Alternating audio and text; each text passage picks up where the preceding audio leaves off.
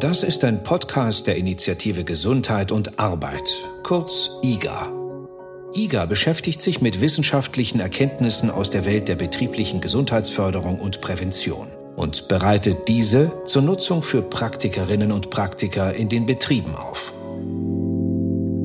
Diese Folge widmet sich der positiven Psychologie. In diesem Teilbereich der wissenschaftlichen Psychologie wird erforscht, was es braucht, um ein gutes und lebenswertes Leben zu führen und wie Wohlbefinden und Zufriedenheit entstehen. Welche interessanten Erkenntnisse gibt es und wie lassen sich diese in der betrieblichen Gesundheitsförderung zieldienlich einsetzen? Mein Name ist Viktor Fehreschild. Ich arbeite als Unternehmensberater beim Institut für betriebliche Gesundheitsförderung in Köln. Gemeinsam mit meinem Team begleite ich Unternehmen auf ihrem Weg in eine noch gesündere Arbeitswelt. Ich bin Psychologe und unter anderem zertifizierter Berater für positive Psychologie. Mit mir im Gespräch heute ist Patricia Lück. Sie ist Diplompsychologin und arbeitet als Referentin für betriebliche Gesundheitsförderung im AOK-Bundesverband in Berlin. Sie ist zertifizierte Beraterin für positive Psychologie, Positive Leadership wie auch lösungsorientierte Beratung. Hallo Patricia, schön, dass du da bist. Hallo Viktor. Patricia, ich freue mich schon ganz besonders heute gerade mit dir im Austausch zu sein. Wir beschäftigen uns ja beide schon seit einigen Jahren mit dem Thema positive Psychologie und sind immer wieder inspiriert, diese Erkenntnisse auch in unserer Arbeit zu implementieren. Du hast dich in den letzten Jahren intensiv mit der Frage beschäftigt, welche Impulse für das betriebliche Gesundheitsmanagement oder BGM sich eben daraus ableiten lassen. Das macht mich jetzt neugierig und ich bin gespannt, welche Ideen und Tipps du uns mitgebracht hast. Patricia, lass uns beginnen. Viele von denen, die uns aktuell zuhören, fragen sich vielleicht, was verbirgt sich denn eigentlich so hinter dieser Bezeichnung positive Psychologie? Was hat es damit auf sich und wieso eigentlich positiv? Erklär doch mal. Ja, gerne, Viktor. Wenn ich jemanden frage, mit was sich eigentlich Psychologie beschäftigt, dann kommt eigentlich oder vermutlich in den meisten Fällen Psychotherapie oder auch die Erforschung psychischer Krankheiten wie Depression, Ängste oder sowas. Und es gibt einen Forscher, Martin Seligmann, der hat sich auch intensiv mit den Ursachen für Depression beschäftigt. Viele kennen vielleicht das Prinzip der erlernten Hilflosigkeit, was als eine Ursache der Depression irgendwie äh, von ihm erforscht wurde. Und der hat sich irgendwann gefragt, warum man sich eigentlich immer mit dem Abwesenden, also mit Krankheit, ja, mit dem Fehlen von, von Glück sozusagen beschäftigt und hat angeregt als führender Psychologe, dass ein Teil der Forschung sich damit beschäftigt, was eigentlich gesund macht und Wohlbefinden fördert. Und hat eben dann auch geschaut, welche Faktoren tatsächlich für ein glückliches Leben, für mehr Wohlbefinden zuständig sind. Und positive Psychologie nennt er das, weil er sich nicht mit dem negativen Bereich der äh, Psychologie beschäftigen will. Also negativ im Sinne von Defiziten, sondern ganz im Gegenteil, er möchte sich mit gesunden Menschen beschäftigen und schauen, was ihr Wohlbefinden fördert. Und dieses Wachstumskonzept hat er sehr deutlich irgendwie auch in seinen ersten Büchern geschrieben und hat das irgendwie Flourishing genannt, Aufblühen auf Deutsch. Also das ist sein Ziel, dass man Menschen dazu bringt, aufzublühen wenn ich den Begriff Flourishing höre, dann fällt mir natürlich sofort das Perma-Modell von Martin Seligman ein. Ja, also ein Modell der fünf Faktoren, der fünf Glücksfaktoren, mit denen er beschreibt, was Wohlbefinden und Zufriedenheit nährt und wie sich das fördern und ausbauen lässt. Kannst du uns erklären, was es mit dem Perma-Modell auf sich hat? Aber gern.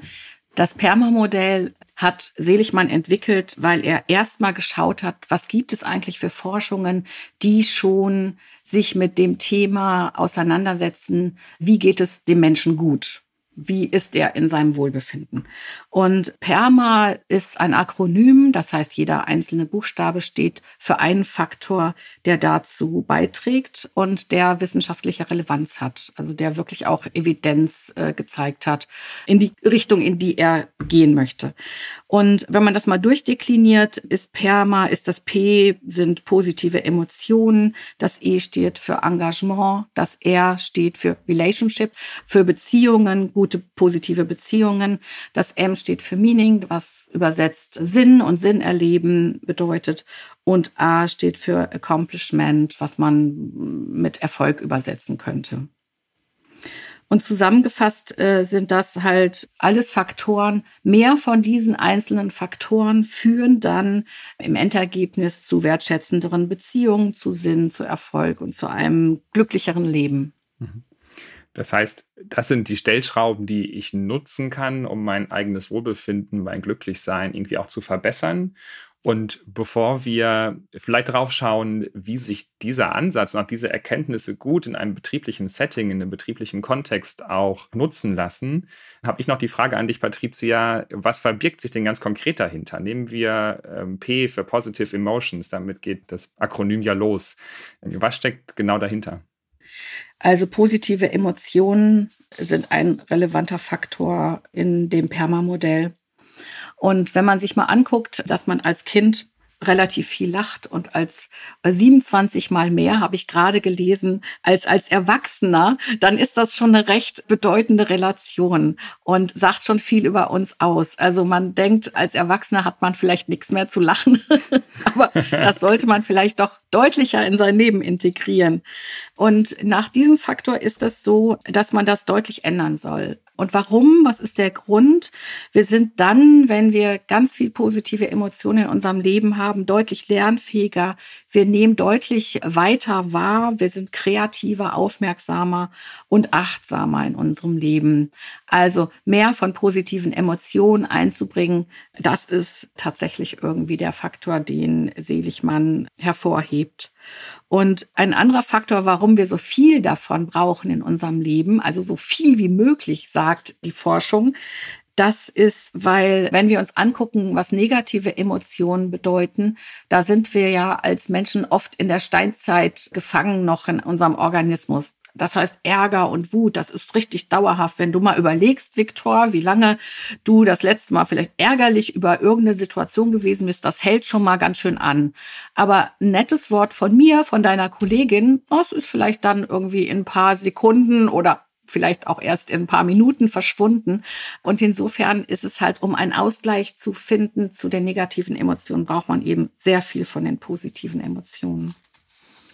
Ich stelle mir das immer so vor, wie mit den positiven Emotionen, wie so ein Ei in der Teflonpfanne. Ja, wenn ich das so aufschlage und die Pfanne umdrehe, dann rutscht es so raus und die positiven Emotionen sind schon wieder verpufft.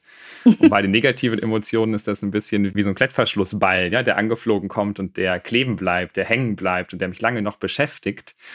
Und mich erinnert das so in der, sag mal, psychologischen Forschung an den Negativity Bias, ja, diese Negativitätsverzerrung, ein Wahrnehmungsfehler, der uns allen ja quasi in der Biologie mitgegeben wurde, dass wir mehr Aufmerksamkeit den negativen Dingen widmen, ja, dass die irgendwie präsenter sind, sich leichter erinnern lassen, uns länger eben anhaften. Und da stelle ich dir einfach jetzt mal die Frage, lässt sich das denn überhaupt verändern? Also habe ich überhaupt die Möglichkeit, an dieser Stellschraube positive Emotionen zu drehen? Das würde mich interessieren. Ja, durchaus lässt sich da was ändern. Also die negativen Emotionen haben natürlich auch einen Wert. Das ist ja wie beim Stressthema auch. Das ist eine Überlebensstrategie. Ne? Es ist ganz wichtig für uns als Mensch, die damals noch bedroht waren von Säbelzahntigern oder sonstigen furchtbaren Gefahren, ist das natürlich auch wichtig, da irgendwie schnell zu reagieren und das auch dauerhaft zu spüren. Aber für Wachstum ist es eben sehr hinderlich, weil analog zum Thema Stress, wenn ich eingefroren bin, dann kann ich auch nicht mehr kreativ sein, ja. Oder wenn ich nur beschäftigt bin zu fliehen oder über Ärger nachzudenken, dann kann ich eben auch nicht mich selbst entwickeln und in meine Stärken ausleben. So, aber da gibt es halt irgendwie vor allem eine amerikanische Forscherin, die hat sich sehr hervorgetan mit Forschung zu dem Thema Emotionen aufbauen. Das ist Barbara Fredrickson. Die hat auch super Bücher geschrieben. Die Macht der guten Gefühle zum Beispiel heißt das oder die Macht der Liebe. Und sie beschreibt darin, dass man eigentlich einen Aufbau von positiven Emotionen, einen systematischen Aufbau braucht. Das nennt sie broaden, also erweitern, das Spektrum an positiven Emotionen zu erweitern, so viel wie geht sozusagen in sein Leben zu holen mit Fragen wie, was hat mir Freude gemacht? Was hat mich gerade irgendwie lächeln lassen? Ja, wo habe ich Liebe gefühlt? Ja, also all die Dinge, die man irgendwie auch sich vielleicht ein bisschen bewusster heranholen muss, die hat sie gesagt, sollen wir in unser Leben bringen, um dann Bild Bild, das ist ein Broaden- und Bildtheorie. Bild heißt aufzubauen, also die Persönlichkeit dementsprechend zu erweitern und auch Richtung Optimismus und so weiter dann auszubauen. Und das führt dann langfristig zu Wohlbefinden und Wachstum. Also insofern, da kann man durchaus dran arbeiten. Prima, es beruhigt mich. Das A in PERMA steht für Accomplishment. Das ist ja der letzte Buchstabe in diesem PERMA-Akronym. Ist ein bisschen schwierig auch zu übersetzen, am ehesten mit Erfolg, erfolgreich sein, etwas erreichen. Ähm, da geht es anscheinend auch um Zielorientierung, vielleicht um Leistungsorientierung. Wenn du es aus deiner Perspektive kurz zusammenfasst, wie würdest du es beschreiben, Patricia? Genau, also vor dem Erfolg steht natürlich das, die Zielerreichung. Das heißt, da muss man schon sehr intensiv irgendwie schauen, wo möchte ich eigentlich genau hin? Was könnten Hürden auf dem Weg sein? Wie kann ich die überwinden? Ähm, also da gibt es schon verschiedene Methoden, die man dafür anwenden kann.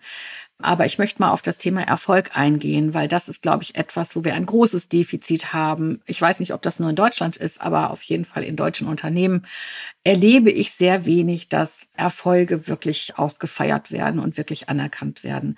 Ich habe gerade jüngst eine Studie gesehen. Wir haben ein neues IGA-Barometer aufgelegt. Da haben 25 Prozent der beschäftigten Befragten gesagt, dass sie gar keine Anerkennung für ihre Arbeit erhalten. Und weitere 44 Prozent haben gesagt, na ja, ein bisschen, also teilweise bekomme ich Anerkennung. Und das ist doch schon echt eine erschreckende Aussage. Jeder Dritte bekommt überhaupt nur mal Anerkennung für seine Arbeit. Und das ist, glaube ich, ein wichtiger Faktor, der echt unterschätzt wird, dass man auch das Gefühl der Selbstwirksamkeit ja auch braucht, um wirklich leistungsfähig zu sein und weiterarbeiten zu können. Und deshalb sollten wir ab und zu mal irgendwie tatsächlich daran anknüpfen. Und Nico Rose, ein Forscher, der viel in der Arbeitswelt gemacht hat, der hat zum Beispiel irgendwie eine Methode vorgeschlagen, zum Beispiel Teamsitzung so zu beginnen mit What went well? Also was lief richtig gut? Und dann zu gucken, ja, und was waren unsere Anteile daran? Und wie sah das eigentlich genau aus, dass wir da erfolgreich waren? Und wie können wir das übertragen auf andere Projekte? Was lernen wir daraus? Und das ist doch mal ein Ansatz, der viel besser ist als unsere ständigen To-Do-Listen und ständigen irgendwie Defizitorientierung. Ja, Patricia, ich freue mich schon nach dem Podcast mit dir darüber zu sprechen, what went well today, ja, in unserem Podcast. Genau.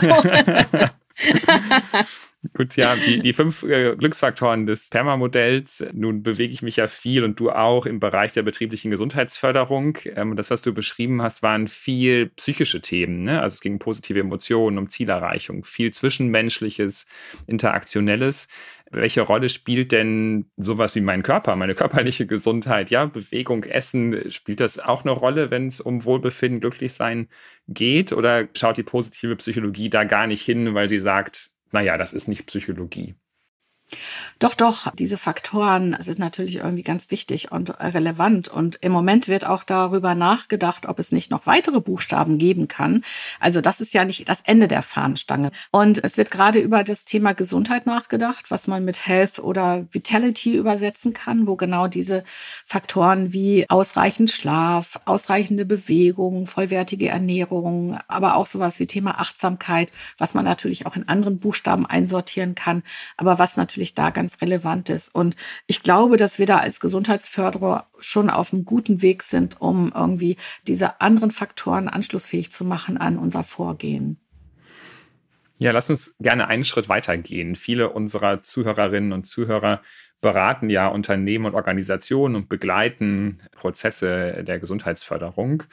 Und wenn ich dir so zuhöre, würde ich sagen, wir verfolgen an vielen Stellen ja schon auch ein sehr ähnliches, vielleicht sogar das gleiche Ziel wie die positive äh, Psychologie. Denn die Weltgesundheitsorganisation hat ja einst vorgeschlagen, Gesundheit nicht nur als Abwesenheit von Krankheit zu verstehen, sondern eben auch darüber hinaus zu gehen und Gesundheit zu begreifen als naja, Idealzustand eines vollständigen Wohlbefindens in körperlicher, sozialer und psychischer Hinsicht.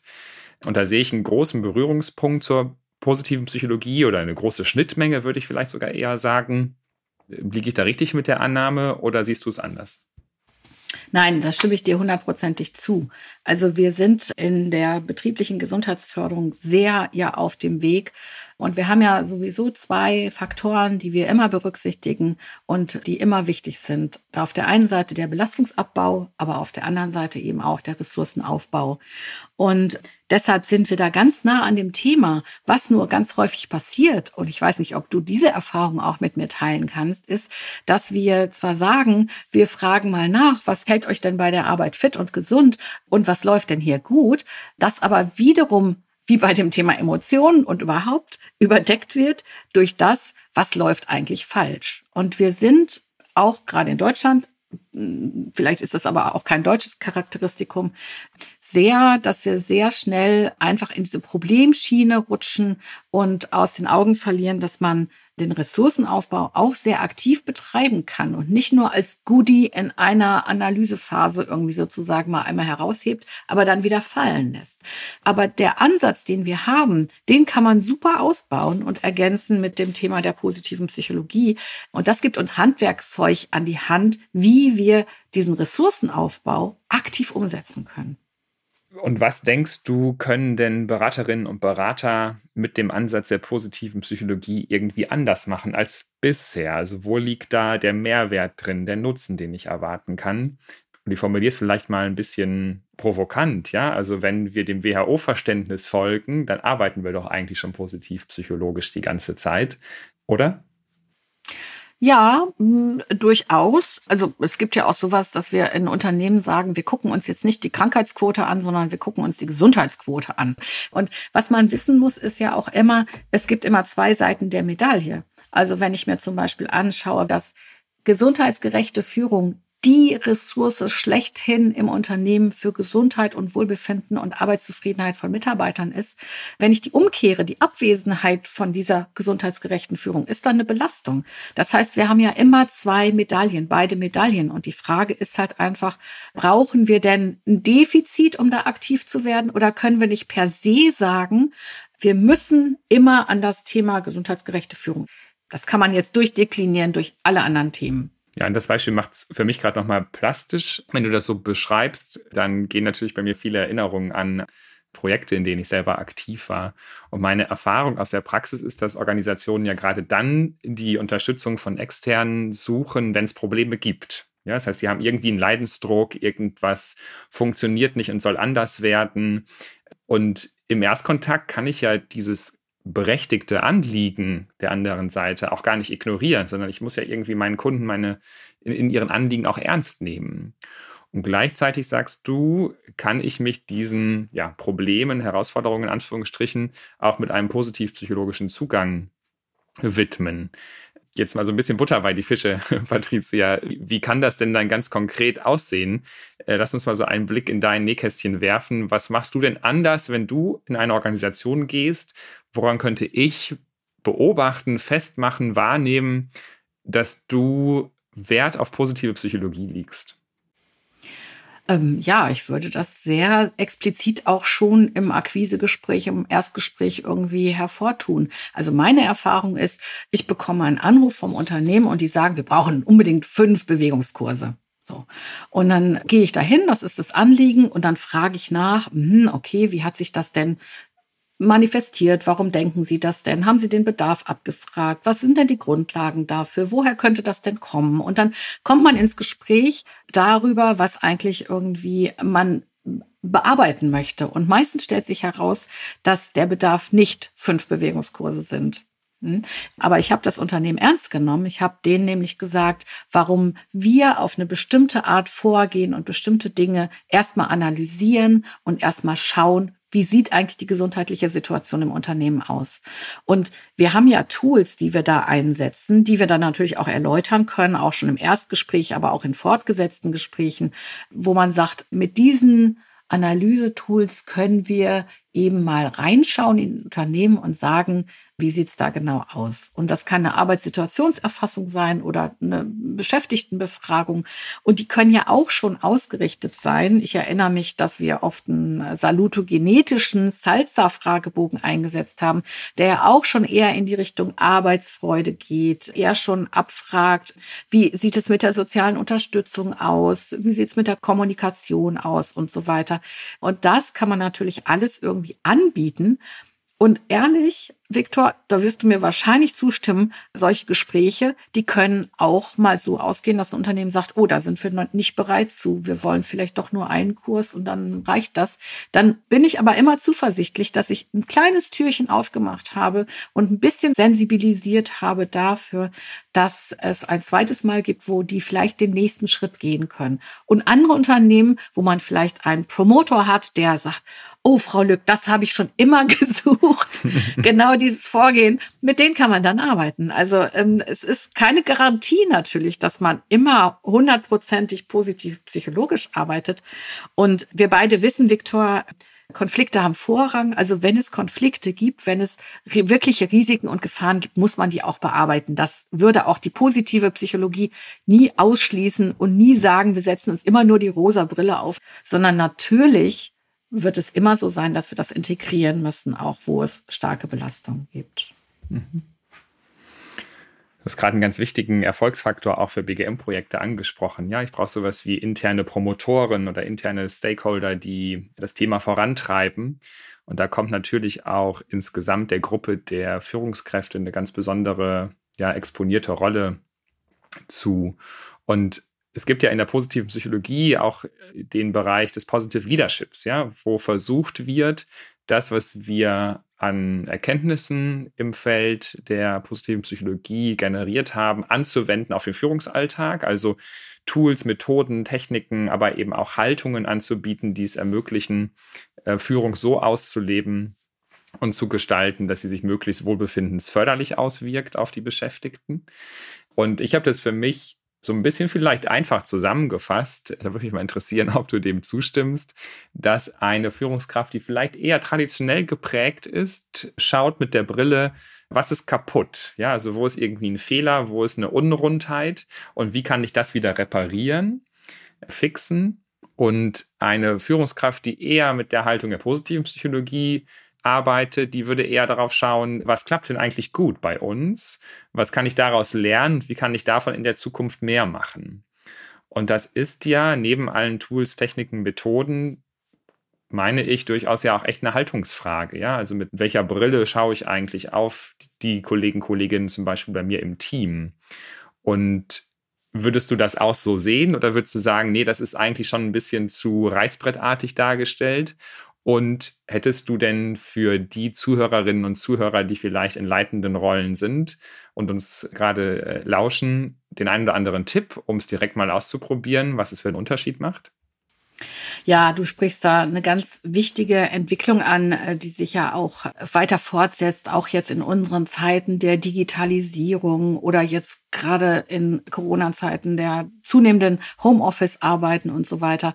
Also Führung kann nicht mehr so funktionieren, wie es früher funktioniert hat, im äh, Sinne von irgendwie Kontrolle und Vorgaben, sondern wir gehen ja ganz stark in die Richtung der transformationalen Führung. Also Führung, die Begeisterungsfähigkeit auslösen muss, motivieren soll, die ermutigt, ja? Also eine ermutigende Führung, die sagt, geh den Weg, ich unterstütze dich dabei, ich begleite dich dabei und du sagst mir, an welchen Stellen du Hilfe brauchst. Und das ist eben ein ganz wichtiger Weg. Und das hat die positive Psychologie auch aufgegriffen in diesem Permalit zum Beispiel, dieses Modell, was du ja angesprochen hast, was der Markus Ebner entwickelt hat, aber auch andere Modelle. Nico Rose hatte ich ja schon mal erwähnt, der irgendwie in der Arbeitswelt ganz viele gute praktische Tipps auch gegeben hat, die sagen natürlich irgendwie, dass es zweigleisig angegangen werden muss. Die Führungskraft in Unternehmen, die ist ja auch ein Beschäftigter. Die ist auch eine Person, die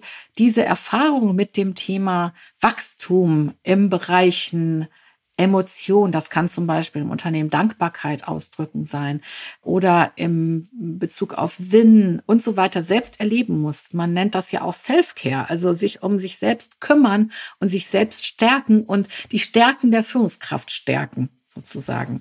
Ähm, und wenn Sie das erleben, dann können Sie als Promotoren, sage ich mal, oder als Führungskräfte dann entsprechend natürlich auch viel besser vermitteln, dass sie diese Dinge auch an die Beschäftigten weitergeben kann und hat damit die doppelte Rolle, die ja Führungskräfte immer haben. Ich selbst als Beschäftigter und ich selbst als in einer Funktion des Unternehmens kann das dann gut gewährleisten.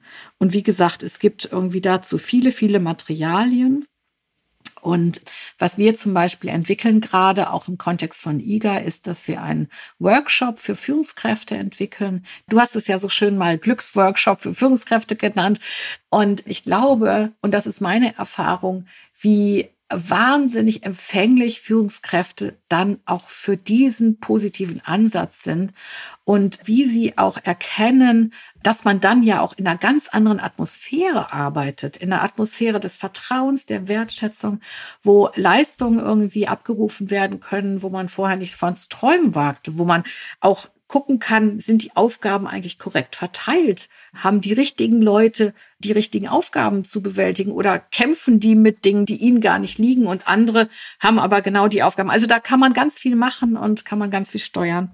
Und da versuchen wir eben auch Tools anzubieten für die Beratenden in äh, Prävention und BGF, die das eben dann auch mit umsetzen können mit diesen Tools, mit diesen Positiv-Tools sozusagen, also den positiv umformulierten Methoden, die wir eigentlich alle in unserem Arbeitskontext kennen.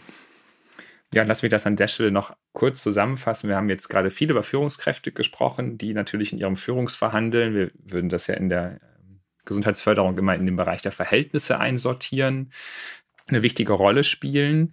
Gleichzeitig gibt es auch Angebote im Bereich der Verhaltensprävention für Beschäftigte, also wo wir mit Beschäftigten daran arbeiten, was können sie selbst ganz konkret tun, oder auch sein lassen, um ihr Wohlbefinden zu stärken und auszubauen.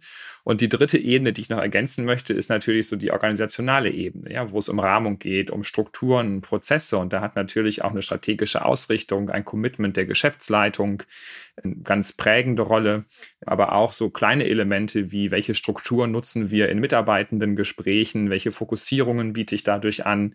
Das sind natürlich auch Stellschrauben, die eine Unternehmung auch nutzen kann, wenn sie sich dazu entscheiden, sich mehr auf diesen positiv-psychologischen Weg zu machen. Und Patricia, falls jetzt der eine oder andere denkt, ja, ich habe Lust, das mal auszuprobieren, hast du noch einen Tipp für mich oder für die Zuhörerinnen und Zuhörer? Wie kann ich ein Unternehmen davon überzeugen, sich darauf einzulassen? Was funktioniert deiner Meinung nach gut? Ja, wie immer, hm, das kennen wir ja als BGF-Beratende sehr gut, müssen wir Überzeugungsarbeit leisten. Und wir haben ja generell auch so ein Win-Win-Win-Konzept, was wir dann immer irgendwie erläutern, was man durchaus auch in der positiven Psychologie nutzen kann. Und ein echter Gewinn für Unternehmen ist sicherlich auch ein großer Wettbewerbsvorteil. Also erstens leistungsfähigere, kreativere Mitarbeiter zu haben, die dann aber durch dieses positive Arbeitsklima, was dann hoffentlich auch herrscht, natürlich auch gebunden werden ans Unternehmen. Und Fachkräftemangel, wir kennen alle die Schlagworte, die heutzutage irgendwie gesetzt werden, äh, ist ein ganz wichtiger Faktor.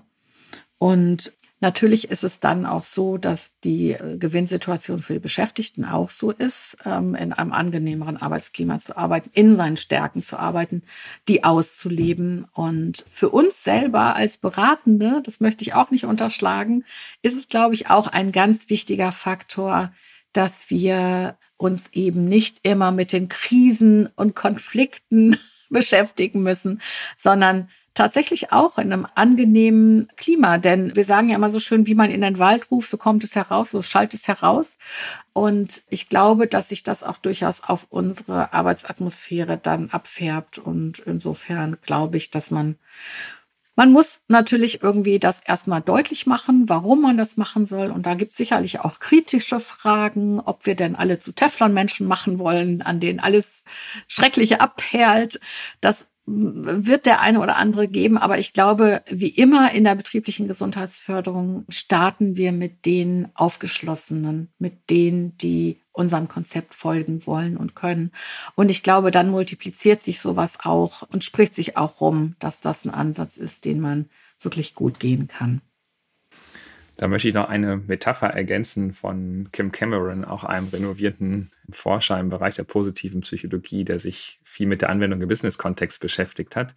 Und der nutzt immer den sogenannten heliotropen Effekt aus der Biologie der heliotrope Effekt besagt, dass äh, Pflanzen sich automatisch der Sonne und der Wärme und dem Licht zuwenden. Und dass wir Menschen im Grunde genauso strukturiert sind, ja, dass wir dorthin gehen, wo wir merken, das tut uns gut, da kann ich auftanken, da geht man respektvoll und wertschätzend mit mir um. Und ich finde, dass deckt sich ganz gut mit meiner praktischen Erfahrung in den Betrieben, dass wenn man an diesem Thema arbeitet, so eine Art Sogwirkung auch entsteht und es irgendwie auch eine intrinsische Lust gibt bei mhm. vielen Beschäftigten, sich mit diesen Fragestellungen zu beschäftigen. Und das ist etwas, genau. glaube ich, was man nutzen kann, gerade um auch Motivation in das Thema zu kriegen. Ja, Patricia, vielen, vielen Dank für das Gespräch und den Austausch heute. Es hat viel Spaß gemacht. Wir hoffen, der Blick in die positive Psychologie hat Sie inspiriert, sich weiter mit dem Thema zu beschäftigen. Dann sind Sie bei der Initiative Gesundheit und Arbeit, kurz IGA, genau richtig. Es stehen Ihnen zahlreiche IGA-Materialien auf der IGA-Homepage iga-info.de unter dem Stichwort positive Psychologie zur Verfügung. Oder sprechen Sie einfach Ihre Kollegen und Kolleginnen aus den IGA-Verbänden an. Vielen Dank an Sie, liebe Zuhörer und Zuhörerinnen, dass Sie uns Ihr Ohr geliehen haben. Viel Spaß beim Ausprobieren und bis zum nächsten Podcast der Initiative Gesundheit und Arbeit.